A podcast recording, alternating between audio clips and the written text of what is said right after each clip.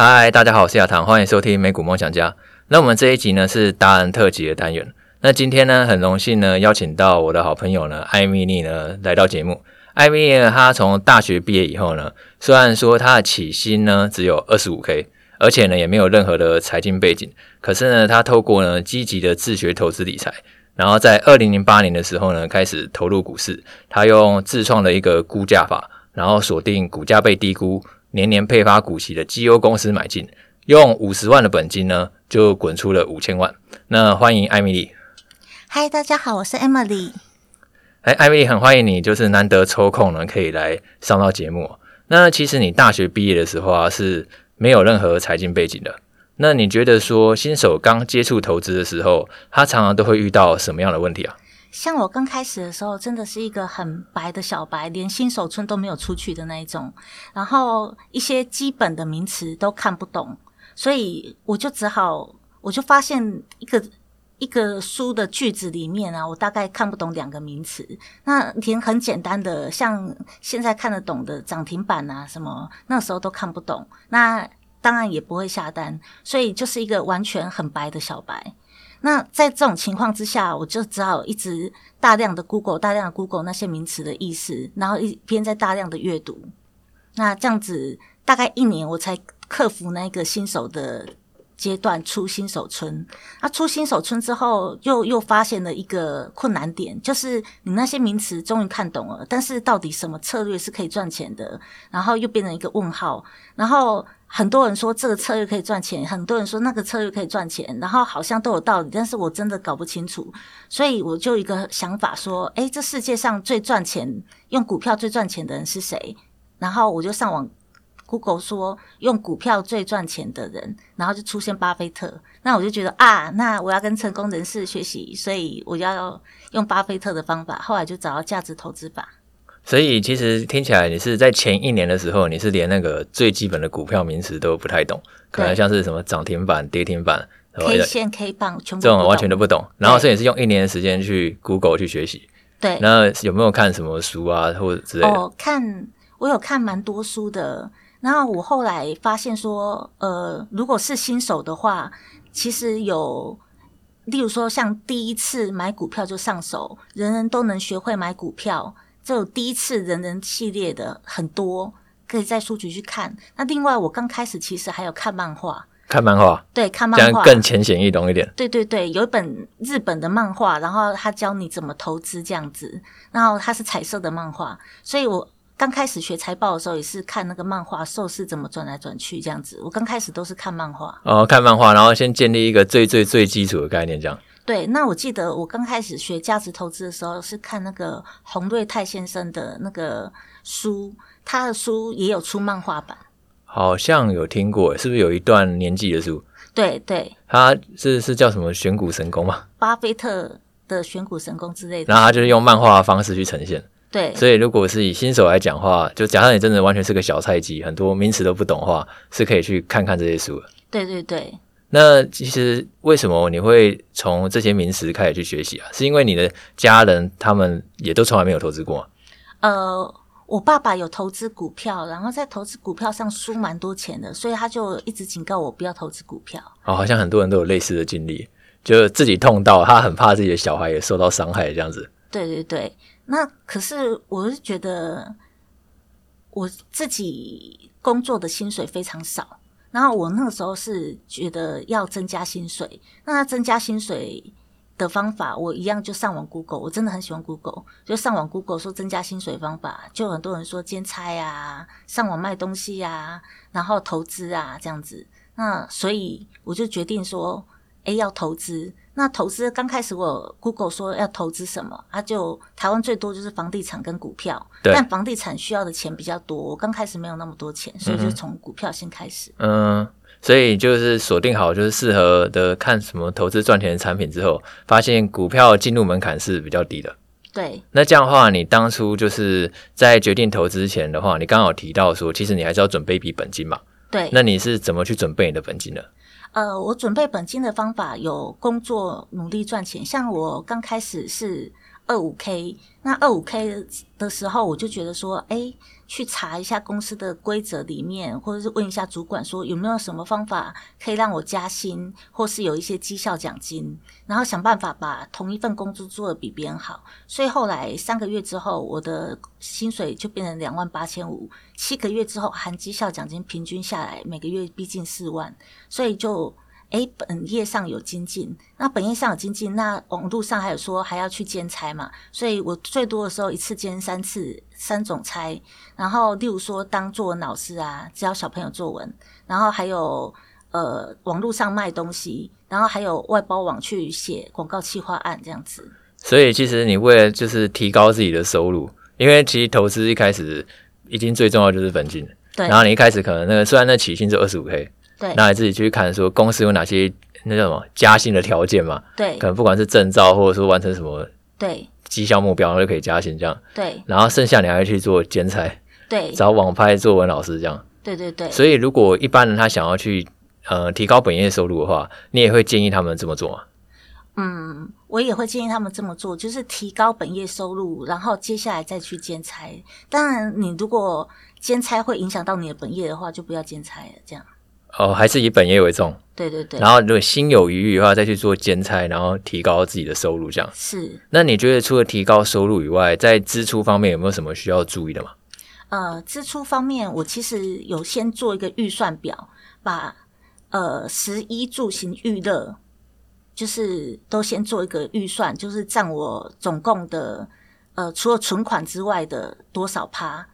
然后做好之后，我实际在日常生活中用钱的时候也有记账，然后接下来再对预算表看一下，对对看有没有趴数差很多，啊趴数抓很多就抓出来看一下，说我到底是哪边不对这样子。所以你就是还会事先去看一下，说自己的应该说规定好自己支出要有哪些这样。对，然后再去对账看一下，说自己哪边不小心超标了这样子。对，你是说在刚开始的时候？对，在刚开始的时候。那你是已经有设下一个目标啊？例如说，你目标要存下多少钱啊之类的吗？没有，我没有一个一定的数字，我只是觉得越多越好这样。呃，所以，所以你就是设定好，就是支出，就是能能越节省越好这样子。对，我记得。有一个月很夸张，就是因为我还有兼差什么的，所以还有兼差什么的收入。然后那个月我的生活费占我的支出大概一两成，就是我尽量节省缩支我的支出，这样就几乎，例如说吃就吃公司的员工餐厅，然后住就住家里，然后骑机车就骑小五十的摩托车，然后一个礼拜才加有五十块钱，就这样子，然后很省得过下去，然后不买衣服。就，就一般女生会买衣服、买化妆品，我基本上都不买。你全部都都不要，对？对。那这样那阵子会不会没有朋友？不会没有朋友啊，就是呃，我们之前公司有很多就是同一批进去的，后来都变革命战友。然后下班之后，我们会有时候去公园聊天。哦，就不是在什么星巴克聊天，不是在最省钱的地方聊天。对对对，公园不用钱。嗯、呃，然后然后就是尽量就是那个。把一切开销都尽量的从简，对不对？对，就食衣住行娱乐每一项都呃用最省的方式去做。然后你差不多存到第一桶本金，你刚刚说是五十万嘛？对。然后后来你是怎么样，就是开始去跨入投资这一步？呃，五十万之后，我其实也在。图书馆，我在国家图书馆的那个刚开始，因为没有钱，所以我连买书的钱都舍不得，所以我就跑去国家图书馆，然后发现它有一区就是关于投资理财、财经的区域，然后我就在那边看了很大量、很大量的书，这样子，然后接下来。就等于说，也有看到价值投资的书，学会价值投资之后，然后也存到本金五十万之后，刚好那个时候遇到了二零零八金融海啸，然后我在想要不要投入，其实那个时候也是很犹豫，因为市场的气氛很恐慌。嗯，但是巴菲特这个时候，我又记得巴菲特名言说：“别人恐惧的时候，我们就要贪婪。”所以这个时候我就好进去，然后把五十万。放到绩优股里面去，然后结果隔年跟后年，还他那些都已经翻倍或翻倍以上。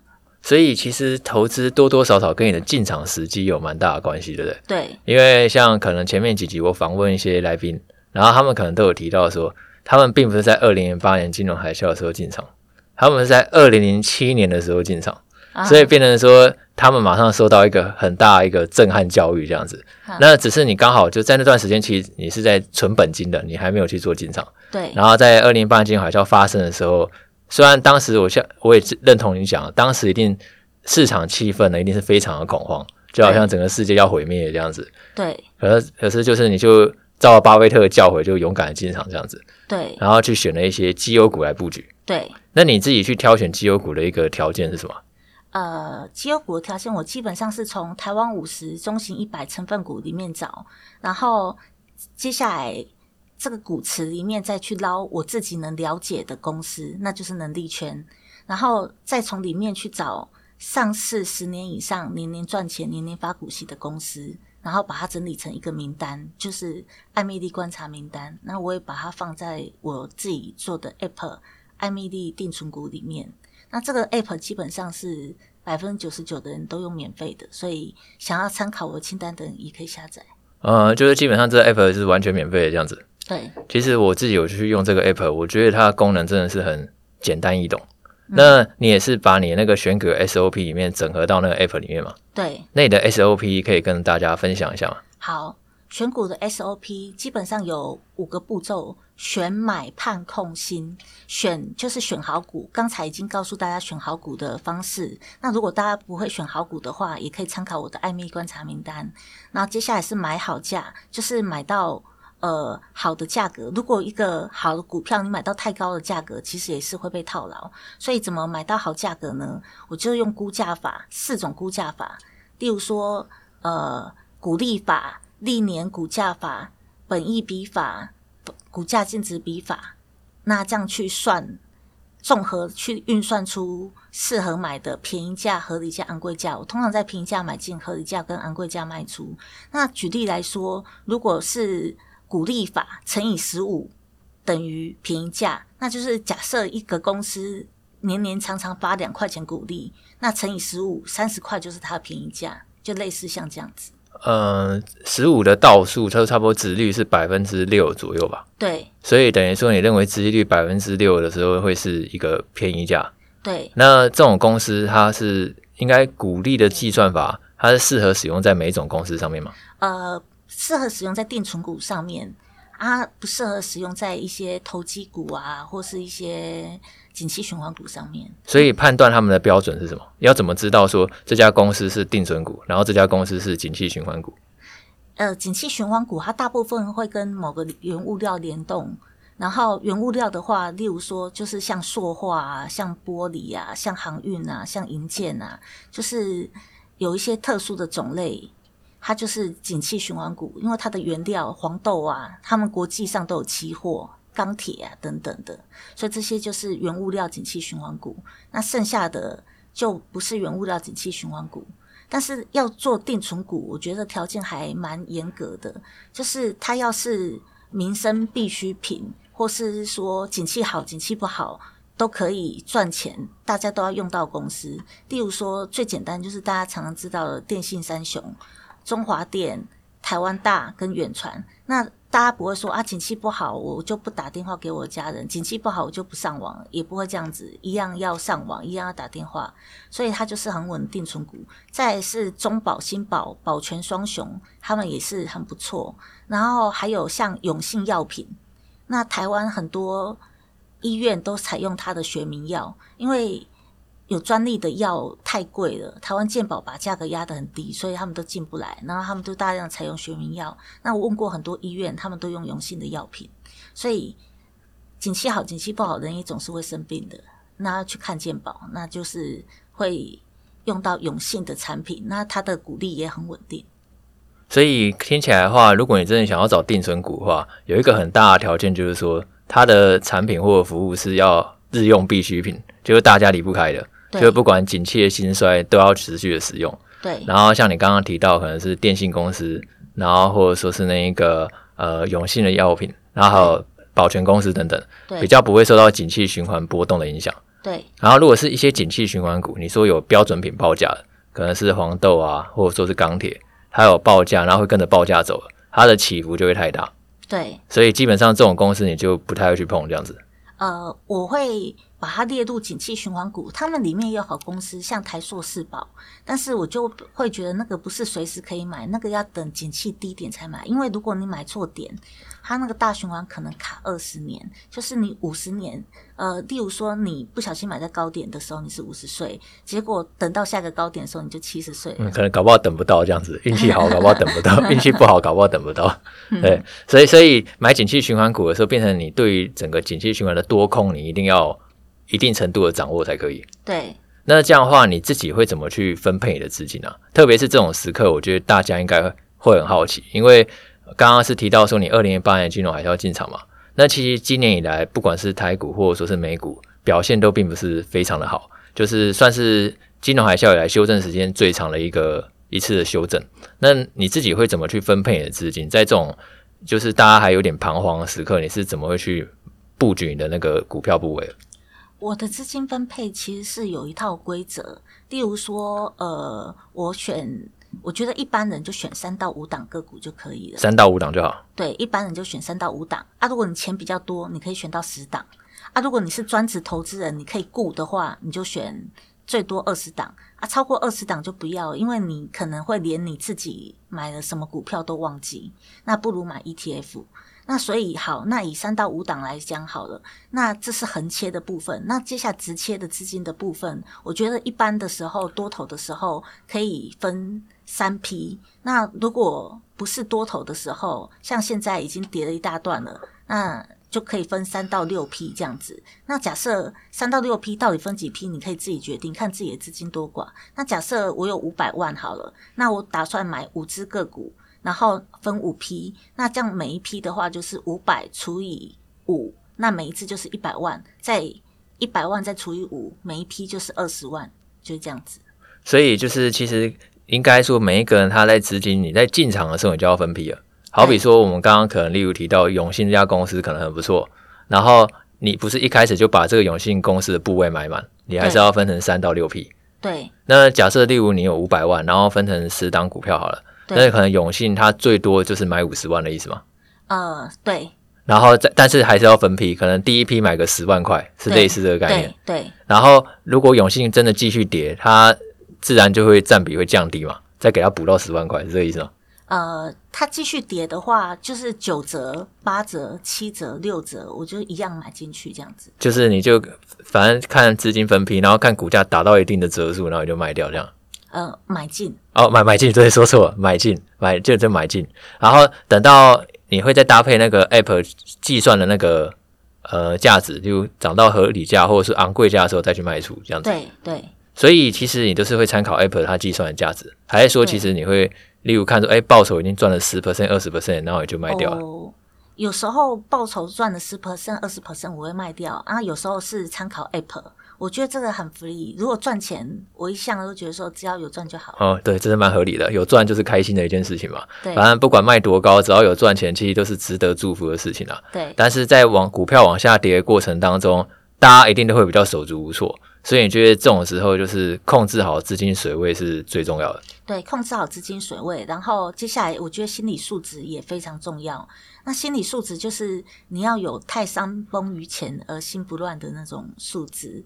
所以就是像那个时候，二零零八年的时候，我记得气氛真的很凄惨。那个时候台积电大裁员，然后他们。有人一家拖老带小，然后到街上去哀嚎啊，然后还有企业道说什么景气还会再坏三年啊，春燕不会来啊。但在那个时候，你还是要相信巴菲特，然后就买进。就是那时候虽然坏消息满天飞啊，对，但是其实那时候反而就是股价最甜蜜的时候，这样子。对，所以你就还是要大胆的去买进这样子。对。那如果跳到现在这个时空背景的话，你觉得最坏的剧本有来吗？呃，现在目前最坏的剧本还没有来，现在大盘还在一万四千多点，还在很高的点位，对，所以最坏的剧本还没有来。只是这个一开始的修正，只是算是其实跟金融海啸比，当然还算是小儿科这样子。对，只是小修正而已。所以就是其实还是有准备好一笔资金，就是看能不能在更低点的时候去做进场这样。对对。所以现在可能顶多就是买个一半之类的这样子。对，差不多。就是做好一个，还是要提醒听众，就是还是要为最坏的剧本去做准备这样。对，然后趁最近反弹的时候，我有卖出一些股票，例如说宝成等等。嗯，因为最近巴菲特买了台积电嘛，对，所以整个市场气氛好像又嗨起来这样子。对对对，对，所以不管是台积电就也好，大家好像会觉得台湾获得巴菲特股神肯定的感觉，这样。大家这么嗨的时候，我觉得不像底部。啊、呃，对啊，没错啦，因为通常就是很乐观的时候，你当然就要相对保守一点了；然后很悲观的时候，你反而要积极一点。对，那其实，在存股啊，刚刚我们提到说，就是你可能会去选那个民生必需股嘛。嗯、可是其实有很多那个人啊，他是喜欢那一个金融股。那你自己是怎么去挑选金融股的？呃，我基本上是把那个获利王。很多报纸会有那获利王的表格，就是今年的获利王前十名，然后我收集十年的获利王的表格，把它们交叉比对，选出光谷四家、民营四家。那光谷的四家就是兆丰金、和库金、第一金、华南金。那民营的四家有富邦金，也是今年的获利王，然后国泰金、中信金、呃玉山金。呃，所以你是台湾总共有几家金融公司啊？台湾，如果你要连那个信用合作社、邮局跟外资银行加起来，大概有五十几家。然后你是直接照获利去排名就对了。对，照获利去排名。然后照获利去排名，就刚好是这八家嘛？还是说你是刻意的，就是把公营跟民营去分开？哦，把公营跟民营分开。然后选公营前四名跟民营前四名。对。那为什么你要分开啊？因为很多人喜欢公营银行的稳定，很多踩雷的部分他不会去做。是因为公营比较保守吗？对，他们比较保守。那民营的话也有好处，他们虽然常踩雷，但是他们比较呃会进步，所以他们比较容易获利比较多这样子。嗯，就是应该说民营的企业是不是营业效率就是比较好？对啊，可能公家银行好像有一种不怕你裁员的感觉，就。就不是这样，会不会被听到时候听众在公家银行服务？就就就是民营的那个可能工作效率是更好的这样子。是对，所以通常来的话，民营的话，它呃效率比较好，所以你还是不会全部都买公家银行。对，公家的、民营的都会买。像呃，我最近有买富邦金，富邦金它呃，爱米定存股 App 有亮灯，它跌到平均价以下，然后我大概在四十九块的时候有再买一批这样子。那那你这样的话，其实你觉得一般人在存金融股的时候，你觉得是有什么风险，就是要去小心的吗？我觉得不要存小间的，尽量存大间的，因为小间的你也不知道存一存会不会它就获利降低或不见，所以就是像我刚才一样，要用获利网来挑。嗯，就呃，就是先确定说它是足够赚钱的意思。对，足够赚钱，要不然你想想看，它小间如果又踩雷，例如说像以前的卡债风暴啊，或是什么联动债，或是更近期的，就是防疫险。那如果说赔了几十亿，那它就可能赔到倒了。所以就是不要去选那种小间或者获利不佳的银行，就是避开这种就是可能获利不佳甚至亏损的银行，然后选择那种就是规模比较大。然后就是可能历史比较悠久的这样子，大到不能倒的那种，大到不能倒了，就是可能真的倒了，政府会出来帮你的那种银行，对对对，然后再去分批的一样往下去做布局，对对对。所以你自己的投资组合也是蛮分散的嘛？我投资组合对啊，有金融股，也有电子股，也有电子股，然后有民生必需股这些。民生必需股目前没有，是因为比较贵吗？对，因为它比较贵，就是看能不能等到，因为它因为今年其实资金都涌到那个必需股上面了。就是大家可能会避险的关系，嗯、然后反正你就是一个耐心去等待机会的人，这样。对。那刚刚其实有提到说，你买进 S 股票 SOP 有四个嘛？第一个是会是选好股，选好股，再买好价，再判利空。这样利空要怎么判断呢？利空有两种，一种是系统性风险，就是股灾；然后一种是非系统性风险，就是没有股灾，但是这个个股自己有利空，就自己跌。然后我会去判断那个利空是暂时的还是永久的。那如果暂时的才买进，那系统性利空是一个很好的买进机会，所以大家不要害怕。如果以后遇到的话，要觉得快要是财富重分配的时候，要欢呼这样子。今天系统性利空等于是不管是好公司或坏公司都会一起跌。对，所以这种时候反而是最适合捡便宜的时候。对对对对。然后那种暂时性利空，有的时候可能是公司它本身真的会造成一种很毁灭性的打击，那反而就要很小心。对，暂时性的利空，呃，应该是说非系统性的利空也有分暂时性的利空跟长期利空。嗯、例如说，呃，像五大代工厂好了，电子代工五哥，他们订单常常转来转去，就是苹果要下单给他，不下单给他；要下单给他，不下单给他之类的。然后没有没有拿到单的，他股价就会跌破便宜价。那这时候我就去买进啊，等到下次订单又转到他身上的时候，它要涨到合理价以上啊，我又把它卖出去。呃，所以其实这五个你反而可能就是会。看他们的状况，然后去把那个应该选择会移来移去对不，对落魄的，我反而会去买那一只，因为可能之后又会得到苹果的青睐，这样。对，苹果就是喜欢把订单移来移去，呃，因为他不希望谁独强这样子。对对对对对，我刚开始就想说为什么会这样子，后来就想清楚。呃，因为苹果它就是不希望一家独大，它这样才可以压价格。嗯，所以你反而会去买那种比较相对落魄的公司，这样。对对对。然后如果认为说这个利空只是暂时的，那就是。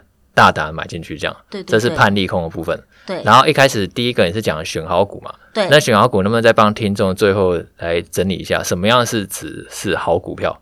好，上市呃，台湾五十中型一百成分股里面，选择自己能力圈范围，然后上市十年，年年赚钱，年年发股息的股票。所以你以大型股为主。对，基本上那种太小的公司，你是不太会去碰的。呃，对，然后新上市的公司那种也不会。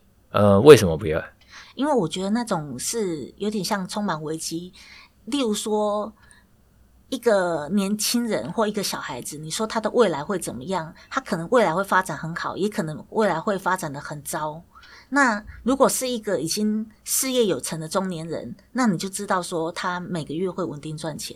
所以，你与其叫我赌在一个呃优秀青年上面，那我不如就是把钱放在一个已经稳定赚钱的中年人。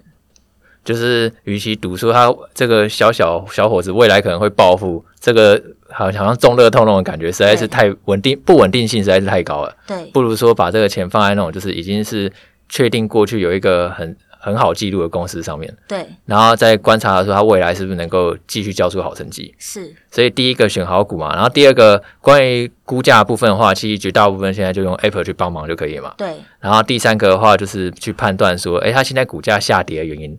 对不对？对。然后如果是只是暂时性的，那就大胆买进去。然后最后是第四个，应该指的就是资金控管嘛。对，资金控管。那刚才有讲过，就是以五百万那个例子来讲，我们先横切五个，然后每一只股票就一百万。然后接下来值的，如果你要再切五个，那每每一批就是买二十万这样子，然后分批往下买，就是。原本你买的价格，例如说便宜价，那便宜价的九折，例如说你买便宜价是一百块好了，那就九折九十块，八折八十块，七折七十块，这样一直往下买。OK，我觉得其实这四个 SOP 我觉得非常的清楚，而且很简单易懂。因为其实我觉得很多人在投资的时候，其实他欠最欠缺的就是一套完整的投资系统。他可能看，哎、那个很赚钱哦，然后他就去试试看，然后可能又没有赔到钱。当然，其实我觉得最重要就是像你一样，就是建立一个完整的投资系统啊。然后就是只要这个系统会正常运作的话，其实应该就可以去产生一个稳定获利的一个结果。嗯，呃，这个投资方式从二零零八年用到现在，当然短暂的时候会有账损，然后可是长期以来每一次有卖出的时候都没有亏过钱。就是只要有耐心的，你有把资金控好的话，其实最后账面上都是会挣报酬的。对对对，每一笔都是挣报酬。所以有人说投资是不能够作为呃，就是长久的一个赚钱之道。但是我觉得你没有找到好方法。对，如果你找到好方法的话，它其实是很稳定的。嗯，我觉得如果你有建立一套有系统的方法的话，投资它长期来讲一定是一个正报酬的事情了。不然，巴菲特他不会从三十几岁玩到九十几岁都还在继续玩了。对，对，对，对，所以其实我觉得投资是一辈子的事情了。是。那谢谢艾米今天的时间，很开心呢。艾米呢今天有机会来跟听众分享。那希望听众呢听完了艾米 SOP 之后呢，也都能够对于投资系统的建立呢有一个更完整的收获。那我们就下一次见喽，拜拜。拜拜。